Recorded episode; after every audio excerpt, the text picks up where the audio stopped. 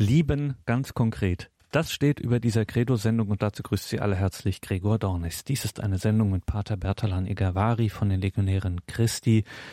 Ein Mitschnitt von einem Einkehrtag, den er im Noviziat der Legionäre Christi im oberbayerischen Neuötting-Alzgern gehalten hat. Pater Bertalan Egavari betrachtete bereits einmal die göttliche Tugend des Glaubens und die göttliche Tugend der Hoffnung. Und heute geht es also um die Königsklasse der göttlichen Tugenden, wenn man das so salopp sagen darf.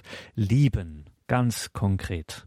Und wer sich jemals ernsthaft um das Leben, um die Übung, wie das auch in der Tradition heißt, um die Übung dieser Tugend der Liebe bemüht hat, der weiß, dass das im Alltag eine echte Herausforderung ist, wirklich ganz konkret zu lieben. Das weiß auch Pater Bertalan Egavari und deswegen sind wir sehr froh, jetzt mal seine Tipps zu hören, wie das im Alltag denn so gehen kann, das Lieben ganz konkret. Pater Bertalan Egavari. Ich freue mich, dass Sie da sind und Ihre Zeit dem Herrn schenken möchten, dass sie ihn anbeten wollen, dass sie ihm Freude machen möchten. Ich möchte sie alle einladen, eigentlich wie immer, ähm, dass das Wichtige an diesem Einkehrtag nicht die Impulse des Predigers sind, sondern dass sie die Zeit danach tatsächlich zum Gebet nutzen. Ja, ich gebe Ihnen hier Impulse mit, Gedanken, die Ihnen hoffentlich eine Anregung zum Gebet sind. Das Thema lautet Lieben ganz konkret. Haben wir gedacht, wir gehen mal weg von der geistigen Seite und gehen mal so ein bisschen ins handfeste Leben hinein. Wenn unser Hauptgebot, das wichtigste Gebot, das wir bekommen haben, die Gottesliebe und die Nächstenliebe ist, ja, gehen wir doch mal ans Eingemachte, schauen wir, wie das konkret aussehen kann, wie das konkret aussehen soll. Und in diesem ersten Impuls möchte ich mit Ihnen sprechen über äh, die Hauptinhalte, die kommen aus einem Buch, das nennt sich Die fünf Sprachen der Liebe von einem amerikanischen, glaube ich, Paar, Berater und Eheberater, der im Laufe seines beruflichen Lebens diese Sache herausgearbeitet hat. Er vergleicht die Liebe mit einer Sprache. Ja, und so wie es verschiedene Sprachen gibt, gibt es auch in der Liebe verschiedene Möglichkeiten, diese Liebe auszudrücken. Und er beginnt mit diesem Beispiel, ähm, ja, wenn sich zwei Personen mit völlig unterschiedlicher Muttersprache gegenüberstehen und ja, kommunizieren wollen, die werden sich kaum verstehen. Ja, mit Händen und Füßen ein bisschen, aber so wirklich, was der andere will oder was er sagen will, kriegt man nicht mit. Dazu muss man schon die Sprache des anderen erlernen. Und ja, solange das nicht geschieht, solange gibt es keinen wirklichen Austausch. Und dann kann einer von beiden beginnen, die Fremdsprache, die Sprache des anderen zu lernen. Nach und nach versteht man sich immer besser und das geht bis zu einem bestimmten Punkt auch recht gut. Ähm, aber dann gibt es immer wieder schwierige Dinge, Sachen, die schwer zu sagen, schwer auszudrücken sind, abstrakte Begriffe, weiß man das Wort nicht. Also um sich wirklich richtig gut zu verstehen, müssten eigentlich beide die Sprache des anderen richtig gut beherrschen. Und jetzt sagt dieser Gary Chapman, der Autor von diesem Buch, ähm, in der Liebe ist es ähnlich. Es gibt, hat er festgestellt, ganz verschiedene Art und Weisen, wie Menschen ihre Liebe ausdrücken, was sie unter Liebe eigentlich verstehen. Und wir müssen diese verschiedenen Sprachen der Liebe auch erlernen, um andere wirklich lieben zu können und um die Liebe der anderen auch wirklich zu erfahren, zu verstehen, zu begreifen. Er hat da fünf Sprachen identifiziert und ausgemacht und ich möchte die mal kurz am Anfang schon mal erwähnen und dann nach und nach durchgehen. Er sagt, eine Sprache der Liebe ist Lob und Anerkennung. Eine zweite ist Zeit für die anderen. Eine dritte Geschenke, die von Herzen kommen. Eine vierte Sprache die Hilfsbereitschaft. Eine fünfte Sprache die Zärtlichkeit. Und was er ein bisschen mit diesen fünf Sprachen der Liebe sagen will, ist, es gibt nun einen Menschen, für den ist Lob und Anerkennung total wichtig. Und er fühlt sich geliebt, wenn er Lob und Anerkennung bekommt. Wenn das jetzt zum Beispiel sein Ehepartner nicht weiß, Für den Ehepartner ist einfach nur wichtig, viel Zeit zusammen zu verbringen, kleine Zärtlichkeiten und so weiter. Aber das mit Lob und Anerkennung, ja, wozu eigentlich das Ganze? Dann werden die beiden ständig irgendwie aneinander sich vorbei lieben sozusagen. Ja? Und der eine steckt seine ganze Liebe in die Beziehung und bringt Lob und Anerkennung noch und nöcher. Den anderen berührt das leider nicht besonders. Und der andere steckt seine ganze Liebe in diese Beziehung durch Zeit für den anderen, Aufmerksamkeit, durch kleine Geschenke, Zärtlichkeiten, was auch immer. Ja. Und der andere, dem würde einfach nur ab und an ein bisschen Anerkennung richtig weiterhelfen. Vielleicht haben Sie das öfter schon mal gehört, eine Sache, die ich recht oft höre, dass Ehepaare ähm, ja, ein bisschen in Schwierigkeiten kommen. Die Frau fühlt sich mit der Zeit von ihrem Mann nicht geliebt, er ist die ganze Zeit nur auf der Arbeit, ähm, kommt spät abends nach Hause, ist total K.O., ähm, redet gar nicht richtig mit ihr. Und der Mann umgekehrt denkt die ganze Zeit, die Frau nörgelt ja immer nur an mir rum. Ich bin den ganzen Tag unterwegs, ähm, racker mich ab für die Familie, die Frau und Kinder, dass wir alles haben, was wir brauchen und so ein bisschen was leisten können. Und ich höre nur genörgelt die ganze Zeit. Ja. Und das ist eben sehr häufig so, dass für einen Mann die Anerkennung, die Wertschätzung sehr wichtig ist.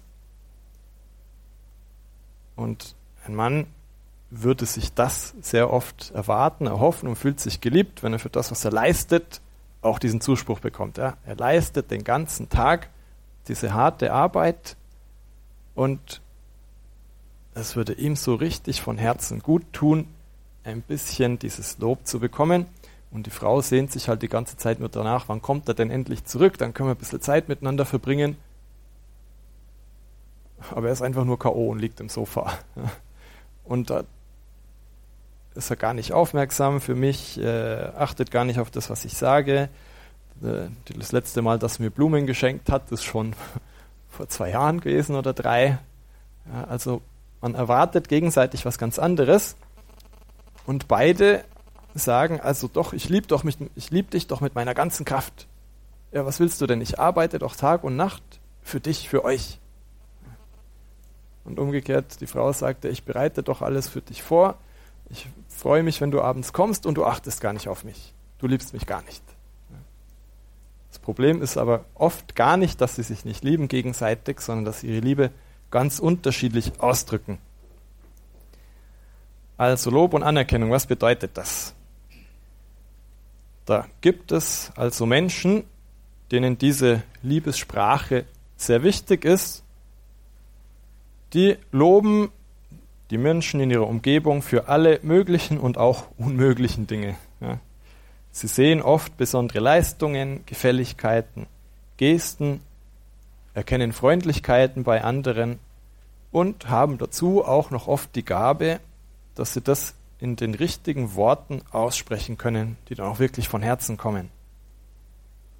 Da kommen Anerkennung, Komplimente, Respekt, sie zeigen Dank den Menschen, Wertschätzung und es fällt diesen Menschen oft gar nicht auf, dass sie andere loben, es ist für sie irgendwie absolut selbstverständlich.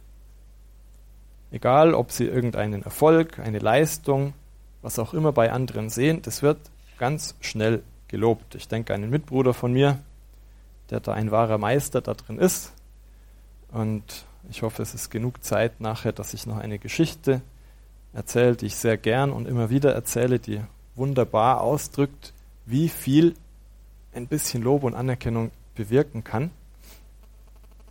Ja, selbst kleinste Aufmerksamkeiten und Gesten bekommen Wertschätzung von diesen Menschen und diese Menschen bringen das auch zum Ausdruck und ganz vielen anderen tut das sehr gut.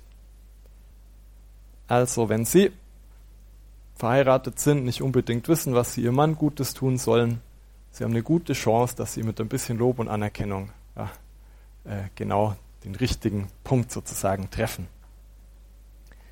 Die zweite Liebessprache Zeit für den anderen. Es gibt Menschen, denen ist genau dieser Aspekt sehr wichtig und die drücken ihre Liebe und Wertschätzung genau durch Zeiten exklusiver, aufmerksamer, offener Zweisamkeit zum Ausdruck. Und das kann ein gemeinsames Essen sein. Das sind einfach nur wirkliche, echte, persönliche Gespräche.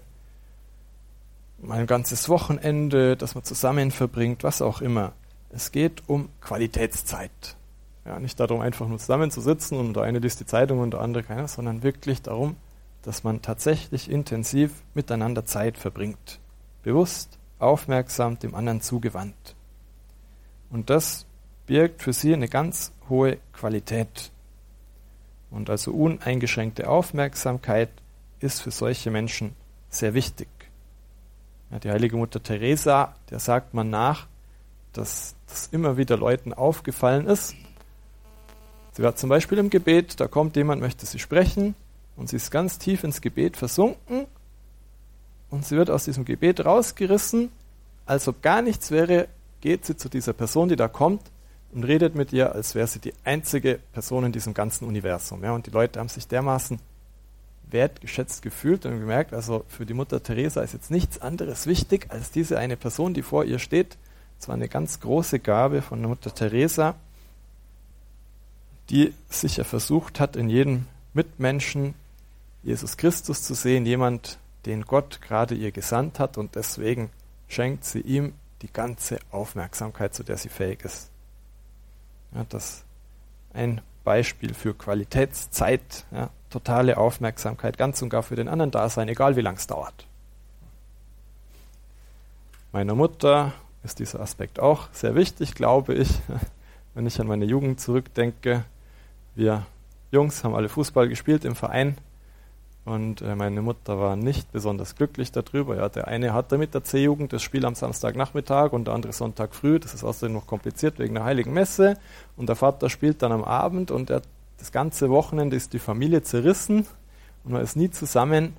Ja, sie war nicht besonders glücklich darüber und das Höchste für sie ist, wenn wir alle zusammen waren oder wenn wir zusammen in Urlaub fahren oder was, wenn alle da sind. Einfach nur diese Zeit miteinander verbringen. Die dritte Liebessprache, Geschenke, die von Herzen kommen. Man kann mit diesen kleinen Geschenken, kleine Aufmerksamkeiten manchen Menschen eben besonders große Freude machen, besonders seine Liebe, Wertschätzung ausdrücken. Und da ist der materielle Wert vom Geschenk eigentlich gar nicht wichtig. Viel wichtiger ist, welche Gedanken sich man dazu gemacht hat, wie viel Kreativität dahinter steckt, dass es eine Überraschung ist, dass vielleicht was Ausgefallenes ist, dass es irgendeinen Bezug zu vielleicht auch unausgesprochenen Wünschen und Bedürfnissen hat. Also Hauptsache, das Geschenk ist liebevoll ausgesucht und das ist das Zeichen der Wertschätzung, das für diese Person wichtig ist. Man soll es nicht so machen, wie jemand, ein Mitbruder erzählt diese Geschichte, ähm, das war auch ein Ehepaar, bei dem es nicht so gut lief. Und er hat mit dem Mann gesprochen und hat dann irgendwann gesagt, probier's doch einfach mal mit einem Wie wär's mit einem Blumenstrauß? Wann hast du deiner Frau das letzte Mal einen Blumenstrauß geschenkt? Ich kann mich nicht erinnern. Ja, gut, mache ich das mal. Äh, ein, zwei Tage später ruft er ganz begeistert an. Ja, das war voll der Hit. Meine Frau war unglaublich glücklich. Es war so gut, dass, was hat er gemacht? Er hat einen Blumenlieferservice beauftragt, jeden Donnerstagnachmittag einen Blumenstrauß zu liefern, seiner lieben Frau. Hat natürlich schon beim zweiten Mal nicht funktioniert, weil es nicht um die Blumen an sich geht. Es geht um die Geste, um die Aufmerksamkeit da und dieses, ja, was dahinter steckt. Ich habe an dich gedacht, du bist mir wichtig. Und ja, eben nicht um, ja, es hätte auch ein Brillantring sein können. Ja, der ist einmal schön, und wenn du jede Woche einen Brillantring kriegst, naja. Nummer vier. Hilfsbereitschaft. Da gilt so ungefähr der Grundsatz, wenn du etwas brauchst, sag es einfach, ich tue es gern für dich. Frage, was kann ich dir Gutes tun? Womit kann ich dir helfen? Wie kann ich dir eine Freude machen? Wie kann ich dich unterstützen? Das sind so die typischen Fragen von jemand, dem diese Liebessprache der Hilfsbereitschaft sehr wichtig ist. Es gibt Menschen, die helfen da wirklich auch aus Leidenschaft. Das ist wie selbstverständlich für sie, ist ein Liebesdienst. Sie zeigen ihrem Umfeld, ihren Lieben auf diese Weise, dass sie ihnen wichtig sind. Und auch da gilt ähnlich wie bei den Geschenken, es ist nicht so wichtig, äh, die Größe sozusagen der Hilfsbereitschaft, sondern es geht einfach darum, für den anderen da zu sein. Und das ist nun, auch mehr als biblisch. Jesus, der sagt, ich bin nicht gekommen, um bedient zu werden, sondern um zu dienen. Ja, er war der Erste, der auch diesen Grundsatz gelebt hat. Wir finden ganz sicher all diese Liebessprachen in der Bibel, wenn wir da ein bisschen schauen, wenn wir das Leben Jesu betrachten, wie er gelebt hat, wie er wohl mit den Menschen umgegangen ist. Ja, er ist das beste Beispiel, das wir nachahmen können und wir dürfen ruhig auch mal das Evangelium von dieser Perspektive lesen. Wie hat Jesus denn eigentlich die Liebe ganz konkret gelebt? Die fünfte Liebessprache, die Zärtlichkeit. Das bedeutet, für solche Menschen sind eben Umarmungen, kleine Streicheleinheiten sehr, sehr wichtig und ja, bewirken, dass diese Menschen sich gut fühlen, geliebt fühlen. Und ja, die Qualität einer menschlichen Beziehung hängt auch ganz stark davon ab für diese Leute. Und so eine kleine zärtliche Berührung ist wertvoller als ein Ich liebe dich. Das drückt es für solche Leute viel besser aus. Ja, und wenn zwei Menschen, besonders wenn sie verheiratet sind, diese Liebessprache haben, dann finden sie alle möglichen Mittel und Wege, um privat, um öffentlich, egal wo sie sind, immer wieder diese kleine Zärtlichkeiten zu zeigen und so dem anderen die Liebe auszudrücken. Ja, es gibt ein junges Paar, die sind seit kurzem zusammen, jetzt nicht mehr so kurz, und ähm, die Eltern und so ein bisschen der Bekanntenkreis äh, haben mir das ein bisschen kommentiert, aber was nervt, ist, dass die ja ständig schmusen müssen, ja. Ständig, egal wo sie sind, das ist irgendwie anstrengend. Wahrscheinlich haben sich da zwei gefunden, denen halt diese, diese Liebessprache der Zärtlichkeit besonders wichtig ist. Ja. Das geht natürlich nicht mit allen. Da muss man jetzt ein bisschen aussuchen. Ich kann nicht äh, beschließen, ich will alle Menschen gleichermaßen lieben, deswegen ja, erweise ich allen diese Zärtlichkeiten, auch mein Chef, den ich jetzt nicht so gut ausstehen kann, den will ich aber genauso lieben und deswegen kriegt er jeden Tag eine Umarmung von mir. Bisschen unpraktisch. Aber Sie können jetzt jeder für sich mal kurz überlegen, welche von diesen fünf Dingen ist mir denn eigentlich persönlich besonders wichtig. Das geht relativ schnell. Dann können Sie als nächstes überlegen, welche dieser fünf Sprachen denn für die Menschen, die ihnen nahestehen, besonders wichtig sind. Weiß ich, was meinem Mann, meiner Frau wichtig ist, was weiß ich, was meinen Kindern wichtig ist, meiner näheren Verwandtschaft, meinen besten Freunden. Ja, wann fühlen die sich denn geliebt? Und da wird es sehr schnell spannend, da wird es sehr schnell interessant, wenn wir dieses Hauptgebot der Gottes- und der Nächstenliebe haben, wenn ich jetzt meinen Nächsten wirklich lieben will, ja, weiß ich überhaupt, was der braucht, was der möchte, was ihm eine Freude macht. In einer Ordensgemeinschaft ist es genau das Gleiche. Ja, wir sind Brüder. Aber weiß ich überhaupt, was denn so die Vorlieben meiner einzelnen Brüder sind? Weiß ich, wem Anerkennung besonders wichtig ist? weiß ich, wer gerne ein bisschen Hilfe in Anspruch nimmt, weiß ich, wer einfach mal ab und zu reden möchte und jemanden braucht, der ihm zuhört. Ja, das sind alles Dinge, die gehören zum Ordensleben dazu, die gehören zum Leben jedes Christen eigentlich dazu. Und das sind eben Sachen, wo sehr, sehr schnell konkret werden kann, was für uns eine große Hilfe sein kann, wie wir dieses Gebot der Nächstenliebe leben können wenn ich meinen Nächsten lieben will wie mich selbst, dann muss ich eigentlich wissen, auf welche Weise er geliebt werden möchte. Und wenn wir so ein bisschen mit diesem Bewusstsein, mit diesen fünf Sprachen der Liebe durch den Alltag gehen, wir werden merken, wie das die Qualität der eigenen Nächstenliebe steigert. Ihr wird merken, dass er dem Gebot Jesu besser nachkommen kann Ja, und vor allem wird die Liebe beim Nächsten auch tatsächlich ankommen. Er merkt es und er fühlt sich tatsächlich geliebt. Und das ist sehr wichtig. Denn die Tatsache, dass Gott mich liebt, das allein verändert noch nicht mein Leben. Wenn ich jetzt weiß, dass Gott mich liebt, das ist schon besser, aber das verändert auch noch nicht so richtig mein Leben. Wenn ich diese Liebe aber zu spüren bekomme, wenn ich sie am eigenen Leib erfahre, merke, wie groß diese Liebe Gottes ist, das verändert wirklich Menschenleben. Und genauso ist es auch mit unserer Liebe. Wir sollen, wir dürfen Kanäle der Liebe Gottes sein. Und es ist schön und gut, wenn andere Menschen wissen, wir lieben sie, das ist zumindest theoretisch angekommen, wie viel wertvoller ist, wenn sie diese Liebe auch zu spüren bekommen.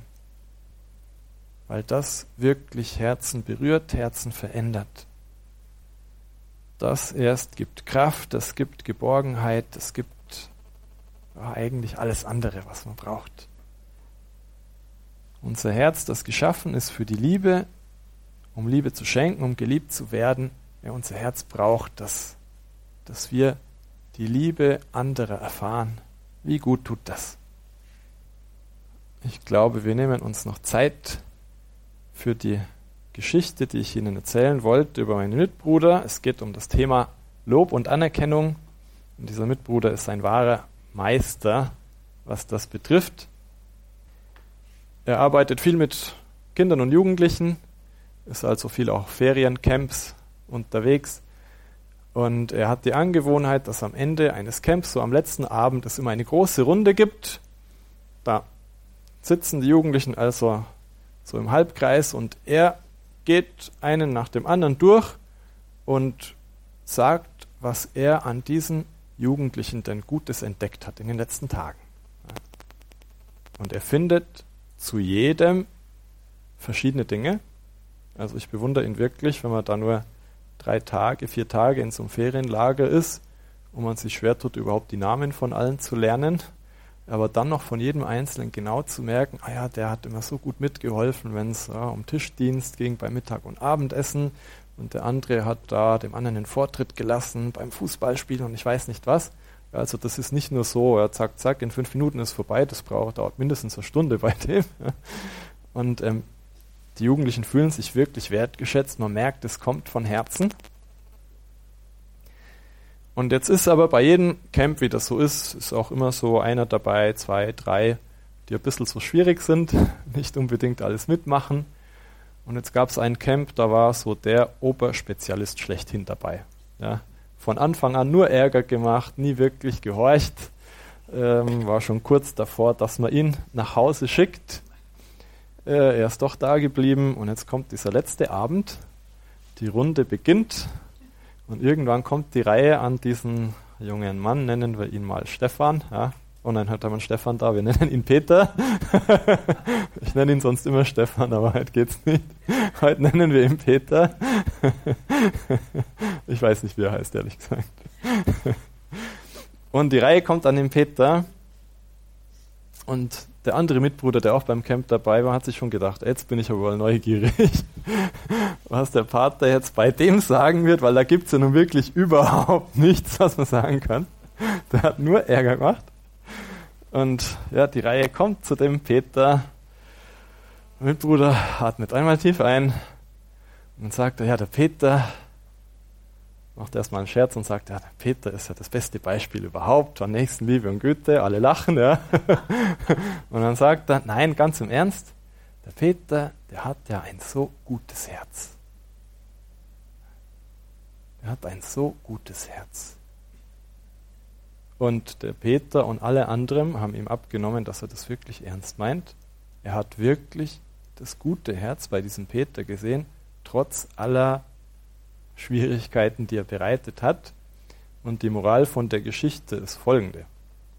Mein Mitbruder hätte auch sagen können, gut, ich möchte diesem jungen Mann ein bisschen helfen, dass er sein Leben auf die Reihe kriegt, ähm, damit er besser sich in die Gesellschaft integriert, damit er nicht nur Feinde hat und ich weiß nicht was. Pass mal auf, Peter, äh, das ist nicht so gut, wenn du die anderen ärgerst. Äh, das bringt nur Probleme für dich und die anderen, keine gute Stimmung und dies und jenes. Und so als meine Pflicht als Priester und so christlicher Erzieher, ich möchte dir helfen in deinem Leben, deswegen das und das und das und das sind verkehrt und müsstest du eigentlich besser machen. Ja, hätte er machen können. Und unter Garantie hört das der Peter jeden Tag ein paar Mal. Ja. der weiß das alles schon genau. Hat leider noch nicht viel geholfen. Jetzt gab es endlich mal eine Person, die sein gutes Herz entdeckt und wahrgenommen hat. Diese eine Tatsache hat den guten Peter ziemlich verändert. Der ist nämlich noch jahrelang zu allen möglichen Camps gekommen. Er hat immer noch seine Sachen angestellt und so weiter, aber hat viel besser mitgemacht. Man hat gemerkt, wegen dieser einen Tatsache, mein Mitbruder das gute Herz in ihm entdeckt hat, hat er total sich gewandelt. Und es war nicht die gute, konstruktive Kritik, pass mal auf, das und das und das könntest du besser machen, ja, sondern es war einfach mal das Gute, was auch in jedem Menschen steckt, zu erkennen, zu entdecken und wertzuschätzen. Ja, wie wertvoll könnte das sein? Zu dieser Liebe in Worten, was Anerkennung ist, braucht es erst einmal die Liebe in Gedanken. Sonst ist es irgendwie falsch. Ja, sonst ist es Schmeichelei, Honig um den Mund schmieren. Man kann das auch sehr leicht missbrauchen für seine eigenen Absichten. Ja, ich sage dem anderen ein paar Nettes, aber ich habe was anderes im Sinn. Kennen wir, gibt es oft genug in der Welt. Damit es echt ist, damit es authentisch ist, muss das Ganze erfüllt sein von diesem Geist der Nächstenliebe, der schon in Gedanken beginnt. Und in Gedanken müssen wir schon lernen, das Gute im anderen zu erkennen. In Gedanken passiert es immer wieder, dass wir ja, dort versucht sind, das Schlechte zu sehen, den anderen zu verurteilen, ähm, nur auf die Dinge zu achten, die uns stören, uns nerven, uns nicht passen. Und wir sind alle Weltmeister darin, Fehler am anderen zu erkennen, aber das Gute ganz schnell zu übersehen. Und wie wichtig ist es, dass wir ganz aktiv, bewusst immer wieder diese Anstrengung unternehmen, gut über den anderen zu denken. Nicht zu urteilen. Immer davon auszugehen, dass der andere nicht mit böser Absicht handelt. Den anderen wirklich lieben wollen, auch in Gedanken das Gute sehen und wahrnehmen, was es auch gibt. Bei jedem Menschen. Also das ist Arbeit, die schon im Kopf beginnt, wenn wir den Nächsten lieben wollen. Und diese Nächstenliebe in Gedanken geht auch nicht so ganz automatisch. Die müssen wir uns oft auch erkämpfen im Gebet. Bevor ich den Nächsten wirklich in Gedanken lieben kann, brauche ich auch die Hilfe Gottes dazu, brauche ich das Gebet, um das Gute zu erkennen, wahrzunehmen, um mein Herz auch davon durchdringen zu lassen, ja, dass ich den anderen wirklich so sehe und ehrlich, dass ich wirklich und ehrlich das Gute für ihn will und dass ich dann auch von Herzen fähig bin, diese Dinge ihm zu sagen.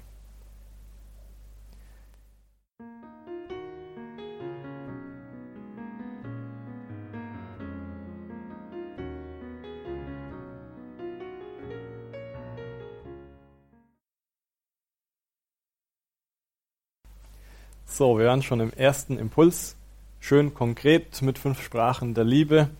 Als nächstes wollen wir uns den sieben geistigen Werken der Barmherzigkeit zuwenden. Das sind auch jedes einzelne von denen eine sehr schöne, sehr konkrete Art und Weise der Nächstenliebe. Jedes Werk der Barmherzigkeit ist auch ein Werk der Nächstenliebe. Und ich möchte zu dem einen mehr, zu dem anderen ein bisschen weniger sagen, aber dass wir auch da mal die meisten durchgehen, uns ein bisschen Gedanken dazu machen und dann hoffentlich hinterher mehr in der Lage sind, mehr Bereitschaft zeigen, mehr guten Willen zeigen, dass wir diese sieben geistigen Werke der Barmherzigkeit auch noch mehr, noch intensiver in unserem Alltag leben und umsetzen. Den leiblichen Werken der Barmherzigkeit werde ich mich nicht widmen, Ähm, die sind, glaube ich, einfacher verständlich. Oft haben wir gar nicht so viel Gelegenheit, mal den Hungrigen was zu essen geben oder die Nackten zu bekleiden oder so. Für uns sind, glaube ich, in unserer modernen westlichen Welt die geistigen Werke der Barmherzigkeit viel relevanter. Ich gehe die sieben nochmal kurz durch, für die, die sich jetzt nicht erinnern. Die Unwissenden lehren, die Zweifelnden, den Zweifelnden Recht raten, die Betrübten trösten, die Sünder zurechtweisen, die Lästigen geduldig ertragen, denen, die uns beleidigen, gerne verzeihen und für die Lebenden und die Toten beten. Das sind diese sieben Werke, jedes einzelne ein sehr schönes, was wir unseren anderen Gutes tun können. Und ähm, ich möchte mir am meisten Gedanken machen zu zweien, die ich jetzt ein bisschen zusammenfasse, nämlich die Unwissenden lehren und die Sünder zurechtweisen. Nicht, dass das genau das gleiche wäre, überhaupt nicht, aber bei beiden Werken der Barmherzigkeit kommen ganz ähnliche Probleme auf uns zu. Zum einen heißt das, also sowohl, wenn es darum geht, Unwissende zu belehren, als auch Sünder zurechtzuweisen, ja, da ist jemand, der weiß eine Sache vielleicht nicht, der merkt eine Sache nicht, der will etwas vielleicht nicht hören. So oder so, es wird ein unangenehmes Gespräch, und zwar wahrscheinlich für beide Seiten. Und ähm, eine erste große Versuchung, die sich uns da stellt, ist die Unterlassung. Ähm, was es, wenn ich jetzt da groß was sage? Äh, es wird nur schwierig, am Schluss ist der andere sauer auf mich, ich lasse es eigentlich ganz bleiben. Wer weiß, ob sich der andere überhaupt bessern wird, ob er das hören will, was ich zu sagen habe. Das ist auch ein bisschen eine allgemeine Tendenz in der Gesellschaft heute. Man hört immer wieder, da passiert irgendwas Hässliches und viele Leute stehen daneben, schauen zu, unternehmen nichts, sagen nichts. Und das ist, glaube ich, im Privaten, im Verborgenen mindestens eine genauso große Gefahr, dass wir uns denken, ja, eigentlich müsste ich jetzt da mal was sagen, das wäre eigentlich richtig und gut, aber ja, diese und jene Schwierigkeit, äh, ich weiß nicht, ob ich soll oder nicht soll. Das Problem ist aber natürlich, diese Werke der Barmherzigkeit sind Werke der Nächstenliebe und da eine Unterlassung ist keine Kleinigkeit. Eine Unterlassung im Hauptgebot der Gottes- und Nächstenliebe. Keine Kleinigkeit. Andererseits ist es dummerweise oft gar nicht so klar, wem wir jetzt etwas sagen sollen und wem nicht, wann wir etwas sagen sollen und wann nicht. Ja, also das ist im Einzelnen wirklich schwierig, wirklich kompliziert. Ähm, es ist vielleicht offensichtlich, dass wir nicht rumlaufen können und jetzt jedem sagen können, was er falsch gemacht hat. Ja, du pass mal auf hier und du pass das. Das ist sicher nicht der Sinn der Sache, dass wir sagen, ähm, ja, ich möchte die Sünder zurechtweisen und jeder, der mir auf der Straße über den Weg läuft, kriegt einmal einen freundlichen Hinweis von mir. Äh, liebe Mutter, Sie dürften Ihr Kind da ein bisschen freundlicher behandeln und lieber Herr sowieso, da waren Sie unaufmerksam und ich weiß nicht was. Äh, darum geht es sicher nicht. Und auf dieses Thema, wem etwas sagen und wem nicht, möchte ich jetzt gar nicht eingehen, sondern vielmehr auf das Wann und das Wie. Denn manchmal gibt es so Situationen, da wissen wir eigentlich ganz sicher, da müsste ich doch was sagen. Da müsste ich was sagen. Wie mache ich das am besten? Wann mache ich das am besten? Dass es tatsächlich ein Werk der Barmherzigkeit, ein Werk der Nächstenliebe ist und sich nicht ähm, ja, de facto in der Praxis in etwas anderes wandelt. Denn ich sehe das leider oft und ich selber schaffe das leider auch immer wieder, dass aus einer Sache, die eigentlich gut ist und gut gemeint ist, eigentlich etwas anderes wird. Das Gegenteil von Nächstenliebe. Durch die Art und Weise zum Beispiel, wie das geschieht völlig unfeinfühlig mit der Methode Vorschlaghammer. Ja, ich will dir jetzt endlich mal sagen, was du die ganze Zeit falsch machst. Hab mich so lange zurückgehalten, aber jetzt kriegst du es mal voll ab, so ungefähr. Und ganz schnell wird aus einem Werk der Nächstenliebe, aus einem Werk der Barmherzigkeit genau das Gegenteil. Also die erste Frage, die wir uns da stellen müssen, wenn wir dem anderen etwas beibringen möchten, sei es, ja, ihn zu belehren, sei es, ihn zurechtzuweisen, ja, wie bringe ich das denn rüber, damit der andere überhaupt bereit ist, das anzunehmen? Weil das soll ja mein allererstes Ziel sein, dass der andere sich ändert, nicht dass ich das loskriege, was ich zu sagen habe. Also zuallererst ist da unsere eigene Gesinnung wichtig. Will ich dem anderen helfen? Will ich, dass es ihm gut geht? Oder bin ich eigentlich nur sauer auf ihn und will Dampf ablassen? Will ich nur zeigen, dass ich Bescheid weiß und den anderen belehren? Oder will ich wirklich das Beste für den anderen, will ihm ehrlich helfen? Also es ist wichtig für uns, dass wir da unsere Gesinnung, unsere Absicht erst einmal reinigen, bevor wir in ein solches Gespräch reingehen. Also wenn ich gerade wütend bin, verärgert bin oder irgendwas ähnliches, dann ist sicher nicht der Moment. Und genauso gilt es auch für mein Gegenüber, wenn bei ihm gerade die Leidenschaften total hochkochen, dann ist nicht der Moment, ihn über seinen Fehler zu belehren weil er gar nicht in der Lage ist, das überhaupt richtig aufzunehmen. Kann nicht richtig vernünftig darüber nachdenken, kann die eigenen Argumente gar nicht richtig annehmen, weil er hat gerade ganz andere Probleme. Er ist gerade stinksauer. Dann brauche ich nicht dich, der du mir sagst, was du mir falsch machst. Ja? Deine Argumente sind toll, toll, toll, aber ich bin jetzt stinksauer auf den. Es ist nicht der Moment. Der Moment kommt später, wenn es kein Moment der Leidenschaft ist, sondern ein Moment der Ruhe ist, wenn man ungestört reden kann, nicht in Gegenwart anderer, wenn der andere einigermaßen im Frieden ist. Und dann können wir versuchen, den Sünder zurechtzuweisen, dann ist er am ehesten ein Unwissender offen, um ihn zu belehren.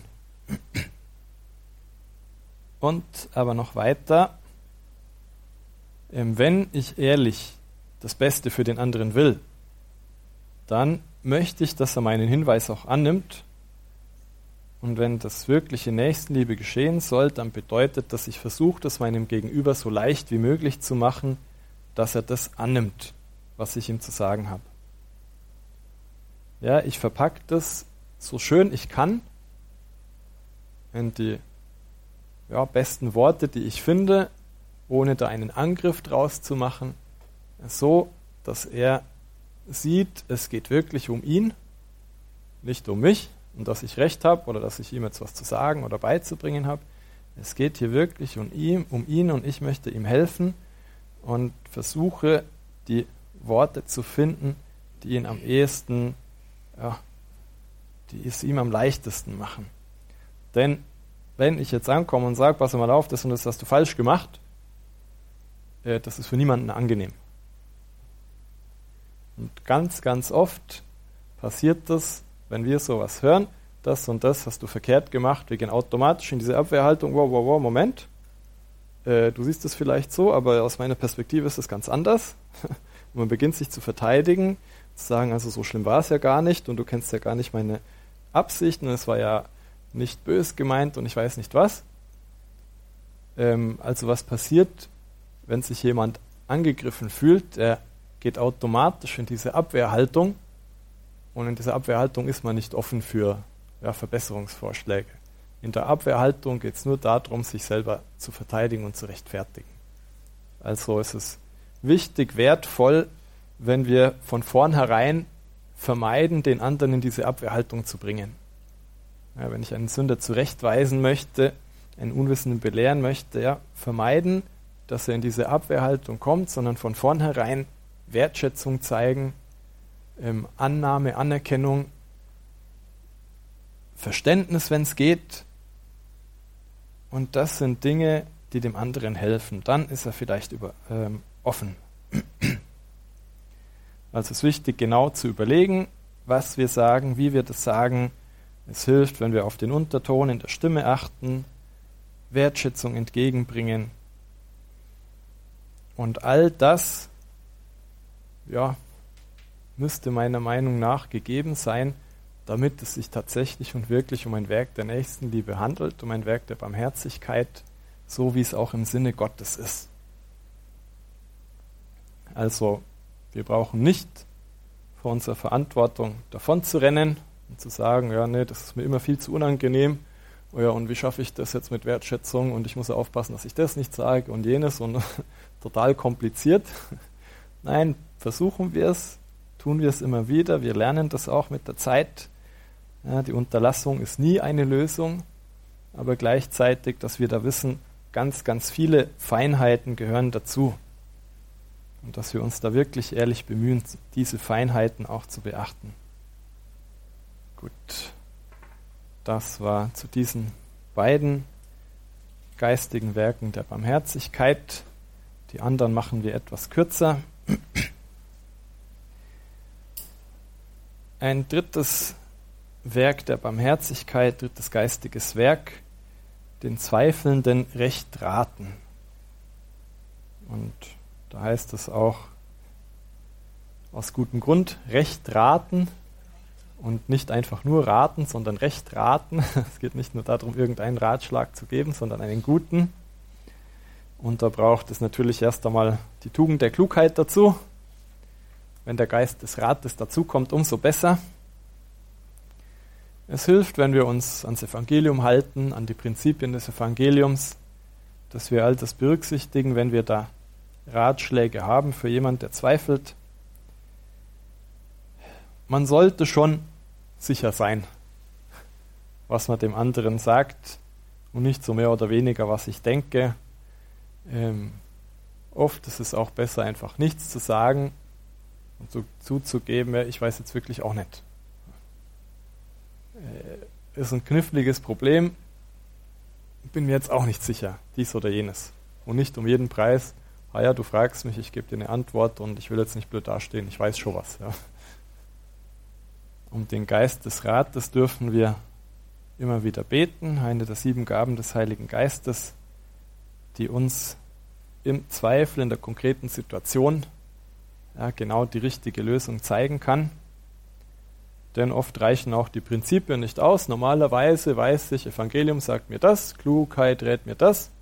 Aber ob das genau in dieser Situation, äh, was da genau die richtige Lösung ist, ja, oft wissen wir es nicht. Oft wissen wir es nicht, ob jetzt ganz konkret ich Job A oder Job B annehmen soll. Ja, ich habe zwei Jobangebote, ähm, weiß nicht, welches ich wählen soll. Das eine mache ich lieber, bei anderen verdiene ich ein bisschen mehr, da ist vielleicht das Arbeit, die Arbeitsatmosphäre ganz gut, beim anderen ich weiß nicht was. Äh, da ist die moralische Seite ein bisschen schwieriger für mich und da ja, kommen tausend Dinge da rein, die in diese Entscheidung reinspielen. Am Schluss, ja, wer weiß, was die richtige Entscheidung ist. Letztlich nur Gott. Und gerade da dürfen wir auch um den Geist des Rates bitten, dass wir den richtigen Ratschlag geben können, dass wir die richtige Entscheidung treffen können. Die Betrübten trösten. Da gehören natürlich auch die guten, die richtigen Worte dazu, aber vielmehr geht es normalerweise darum, für den anderen da zu sein, Zeit für den anderen zu haben, seine Trauer zu teilen, mit ihm zu trauern. Das sind eher Dinge, die einem Menschen helfen, der betrübt ist, der gerade in Schwierigkeiten ist, traurig ist. Worte lösen das Problem selten. Worte können Erleichterung bringen. Ganz oft bringen andere Dinge viel mehr Erleichterung. Wir haben das schon in den fünf Sprachen der Liebe ein bisschen gehört. Das geht auch in diese Richtung. Ja, wie viel wertvoller kann es für einen trauernden Menschen sein, dass da jemand anders ist, der versucht, ihn wirklich zu verstehen, der ihm Verständnis ausdrückt, Mitgefühl ausdrückt. Ja, und nicht nur mit Worten, sondern das auch zeigen kann. Oft gibt es auch Situationen, wo man vielleicht denkt, ja, für mich ist das doch eine Kleinigkeit. Äh, ich würde sagen, also ich selber würde es gar nicht so ernst nehmen und würde jetzt dir sagen, ihr nimmt es doch auch nicht so ernst. Oder ich denke mir, das ist total lächerlich, wieso machst du so ein Riesenproblem daraus? das ist so eine Kleinigkeit. Was, was hast du überhaupt? Aber für den anderen ist das vielleicht eben doch ein wirkliches, echtes, ernsthaftes Problem. Es hilft ihm überhaupt nicht, wenn ich ihm erkläre, pass mal auf, objektiv ist es eigentlich eine Kleinigkeit, ja. Weil das und das und das. Und wenn du zwei und zwei zusammenzählst, dann ist es gar nicht so schlimm. Es hilft einer solchen Person normalerweise gar nicht weiter. Weil für sie ist es eben doch so schlimm. Punkt aus. Und ähm, statt also zu sagen, jetzt hab dich nicht so, ja, es nicht so ernst, viel, viel wichtiger, viel wertvoller, dass man versucht, sie in den anderen hineinzuversetzen, ja, wie fühlt der sich gerade, ein Verständnis entgegenzubringen, irgendwie versuchen, dass man ja, den Schmerz, die Trauer mit dem anderen teilt. In den anderen hineinfühlen können ist da eine sehr wertvolle Gabe, eine sehr wertvolle Fähigkeit. Ähm, da haben Frauen meistens einen Vorteil, ja, die sind viel intuitiver als Männer. Die merken oft schon an einem Blick, an einem Wort, irgendwas passt da nicht. Ja. Und uns Männern muss man es oft ins Gesicht sagen. Mir geht's schlecht, wann kapierst du es endlich? Ja. Ja, also ich bin da auch ein Paradebeispiel dafür. Ähm, bis ich mal merke, dass was nicht passt, ähm, ja, da muss schon einiges passieren. Und es ist keine böse Absicht, sondern da sind die Sensoren auch nicht so da. Bis zum gewissen Punkt kann man die entwickeln, kann die jeder entwickeln, aber es gibt eben auch Grenzen. Und ähm, das ist oft bei Ehepaaren auch eine Schwierigkeit. Ähm, wer da in der Ehepastoral und Eheberatung ein bisschen tätig ist, der kennt oft ähm, ja, diese Tatsache, die Frau, die sich denkt, Mensch, mein Mann, der muss das doch merken, es ist unmöglich, dass er das nicht kapiert hat. Aber er kann es gar nicht kapieren, er hat nicht diesen sechsten Sinn, er hat nicht diese Intuition, er merkt es wirklich nicht. Es ist keine böse Absicht, es ist nicht, dass der Mann die Frau weniger liebt. Das, er kann es halt nicht. Er merkt es halt nicht. Also dieser Sinn, dieses Einfühlungsvermögen kann sehr wertvoll sein. Es besitzt nicht jeder so oder so. Der, der diesen, diese Fähigkeit nicht besitzt, muss vielleicht ein bisschen mehr lernen, was das bedeutet, jemanden zu trösten, jemanden Zuspruch zu leisten. Ähm, für andere geht das viel mehr wie automatisch. Ein fünftes Werk der geistiges Werk der Barmherzigkeit, die lästigen geduldig ertragen. Da möchte ich gar nicht so viel dazu sagen. Dass es schwer ist, weiß jeder von uns. ähm, es ist uns vielleicht gar nicht so bewusst, dass das ein wirkliches, echtes Werk der Barmherzigkeit ist. Dass wir anderen Menschen Gutes tun können, dass wir den anderen lieben können, dadurch, dass wir ihn ertragen. Dass wir nicht sagen, ja, du nervst und ähm, pff, ich schaue, dass ich dich so schnell wie möglich loskriege. Ja. ähm, ich weiß, wenn ich jetzt nicht verschwinde, dann habe ich dich mindestens eine halbe Stunde an der Backe. Ja. Ähm, oder jemand, der anruft und man weiß genau, der ruft, wenn der anruft, dann dauert es immer so lang. und er erzählt irgendwelche Sachen, pff, interessiert mich überhaupt nicht, ist langweilig und ich weiß eh schon, was er sagen wird, weil er sagt immer das Gleiche. Und einfach mal zu sagen, gut, halbe Stunde jetzt am Telefon hängen und ist nicht einfach, ja. Aber dass das ein echtes, wertvolles Werk der Barmherzigkeit, wertvolles Werk der Nächstenliebe sein kann, weil es vielleicht genau das ist, was der andere braucht.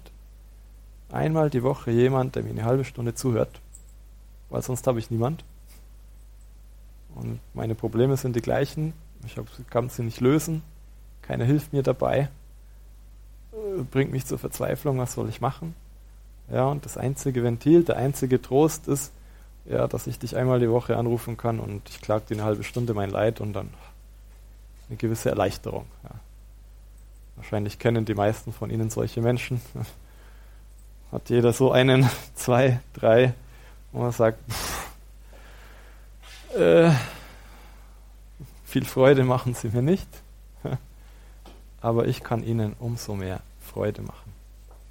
Und das Schöne, das Großartige ist, solche Menschen können einem wirklich ans Herz wachsen. Was beginnt mit einfach nur genervt sein, und das kann sehr lange dauern, das kann enden mit einem, ja, mir ist dieser Mensch richtig wertvoll. Und ich möchte gerne ihm zuhören, ich möchte für ihn da sein. Wenn das der Weg ist, wie ich ihm helfen kann, dann ist das der Weg. Wunderbar. Für mich anstrengend, aber wunderbar. Da kenne ich auch ein Beispiel von einer Frau, die wirklich jahrelang ständig bei einer anderen Frau immer wieder angerufen hat, geklingelt hat, vorbeigekommen ist. Und das waren wirklich so lange Gespräche. Ähm, wirklich schwierige Person. Das ganze Umfeld hat es gesehen, das ganze Umfeld fand sie ein bisschen, ich weiß nicht, lästig, unangenehm, ähm, zumindest nervig. Jetzt hat sie jahrelang dieses Zuhören bekommen, diese Geduld von der anderen Frau und ähm, heute ist diese Dame selber eine, zu der zig Leute kommen und sie bei ihr ausweinen. also ich habe, das ist eine der wirklich beeindruckendsten Bekehrungen auch, die ich kenne. Und man denkt also vorher mit Glauben nicht wirklich was am Hut und einfach nur anstrengend und jetzt unwahrscheinlich. Unglaublich, wie diese Person sich gewandelt hat dass sie tatsächlich jetzt jemand ist, zu der viele andere kommen aber ganz sicher wesentlich war, dass es diese andere Frau gab, die ihr jahrelang zugehört hat, jahrelang Geduld mit ihr hatte. Denen, die uns beleidigen, gerne verzeihen. Das ist auch ein riesengroßes Thema, das Thema der Vergebung. Ich möchte zumindest sagen, dass es erst einmal wichtig ist, dass wir das tatsächlich wollen. Wenn jemand uns beleidigt hat, ich will ihm vergeben. Dieser gute Wille ist das Erste, ohne den geht es überhaupt nicht. Und dieser gute Wille allein reicht oft nicht aus.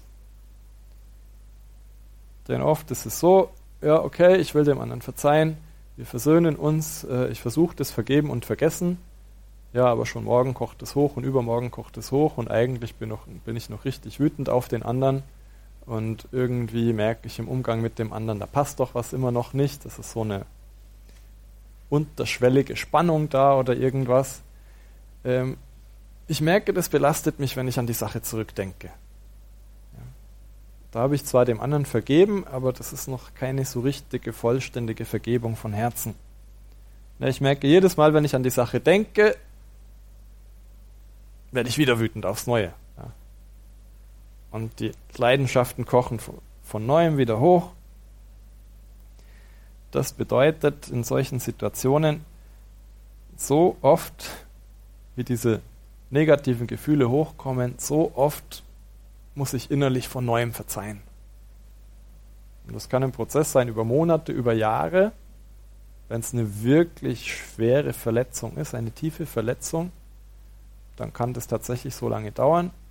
Und es gibt Verwundungen, die können wir auch ohne Gottes Hilfe gar nicht so richtig vergeben. Also auch das Gebet ist da manchmal nötig.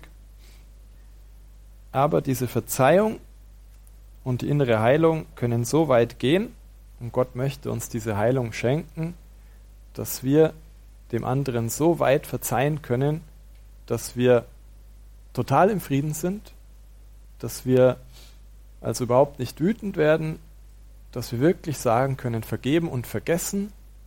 Und wenn ich mit dieser Person rede, dann ist es, als wäre gar nichts gewesen. Ja. Im Gegenteil, vielleicht ist einem die Person noch ein bisschen wertvoller als vorher. Und ich habe da vor einigen Monaten ein unglaublich beeindruckendes Zeugnis gehört von einer jungen Frau, die ist 18 oder 19 Jahre alt. Und die wurde als junges Mädchen öfter missbraucht. Ähm, sie war wütend auf Gott, sie war wütend auf ihre Eltern, weil das ein Bekannter von der Familie war, den sie halt öfter eingeladen haben. Und sie war wütend auf alles eigentlich, ähm, ist vom Glauben weggekommen, ähm, ein paar Jahre später, also nach und nach durch verschiedene Dinge, äh, ja doch irgendwie zum Glauben, zum Gebet zurückgekommen. Ihr Zeugnis ist eigentlich ein Zeugnis zum Thema Gebet ja, und was das Gebet alles bewirken kann. Ähm, und dass das Gebet ihr geholfen hat, zu vergeben. Aber das wirklich Beeindruckendste ist, wenn sie sagt am Schluss, auf gewisse Weise bin ich sogar froh und dankbar, dass es passiert ist, was passiert ist. Und es war fürchterlich. Ja? Und jeder, der missbraucht worden ist, weiß, wie fürchterlich das ist. Aber ich wäre nicht der Mensch, der ich jetzt bin. Ich hätte nie die unendliche Liebe Gottes erfahren. Ähm, ich bin auf gewisse Weise dankbar, dass das so gekommen ist, weil ich jetzt anderen Menschen viel mehr helfen kann.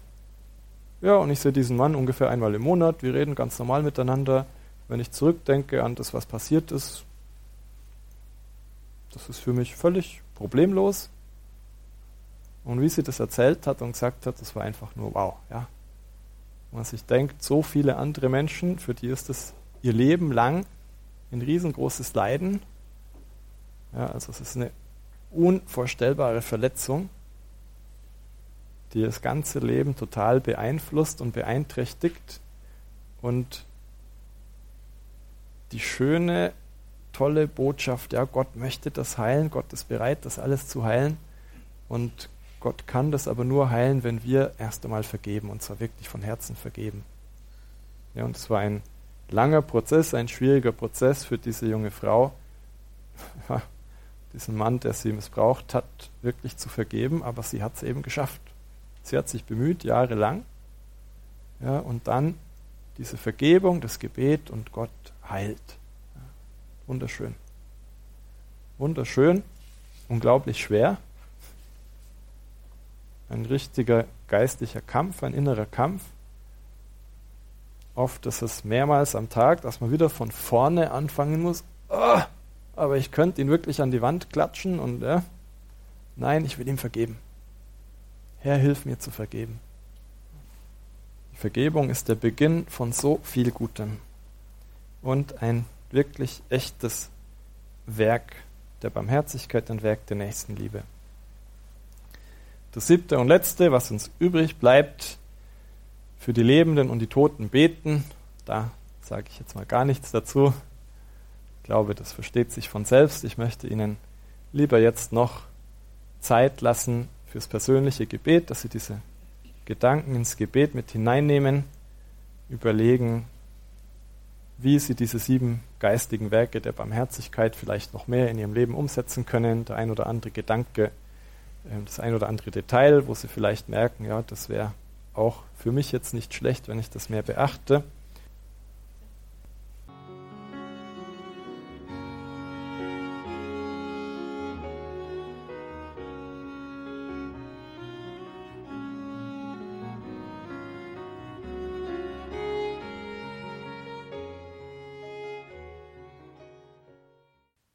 Lieben, ganz konkret. Das war die Überschrift über der heutigen Credo-Sendung mit Pater Bertalan Egavari von den Legionären Christi. Wir hörten den Mitschnitt von einem Einkehrtag, den Pater Bertalan Egavari gehalten hat in Neuötting-Alzgern. Das ist in Oberbayern. Dort steht das Noviziat der Legionäre Christi und dort finden immer wieder Veranstaltungen wie diese statt, also solche Einkehrtage. Was wir hier hören, sind ja immer nur die Vorträge dieser Einkehrtage. Das Ganze ist natürlich getragen und begleitet von gemeinsamem Gebet, Feier der Heiligen Messe etc. Wenn Sie da mal teilnehmen möchten, wenn Sie mal bei den Legionären beziehungsweise bei dem Laienapostolat, dem Regnum Christi dort in Neuötting-Alzgern vorbeischauen möchten, dann müssen Sie unbedingt in die Details zu dieser Sendung schauen horeb.org beziehungsweise in der Radio Horeb App kann man sich ja die Details zu dieser Sendung aufrufen lassen und dort finden Sie dann den entsprechenden Link horeb.org oder noch viel einfacher die Radio Horeb App. Danke Ihnen allen fürs Dabeisein. Danke, dass Sie unsere Arbeit möglich machen durch Ihr Gebet, durch Ihr Opfer, durch Ihre Spende, dass wir jetzt hier weiterhin im Gebet verbunden sein können, auch wenn ich mich jetzt hier am Mikrofon verabschiede. Ihnen einen gesegneten Abend und eine behütete Nacht wünscht Ihr Gregor Dornis.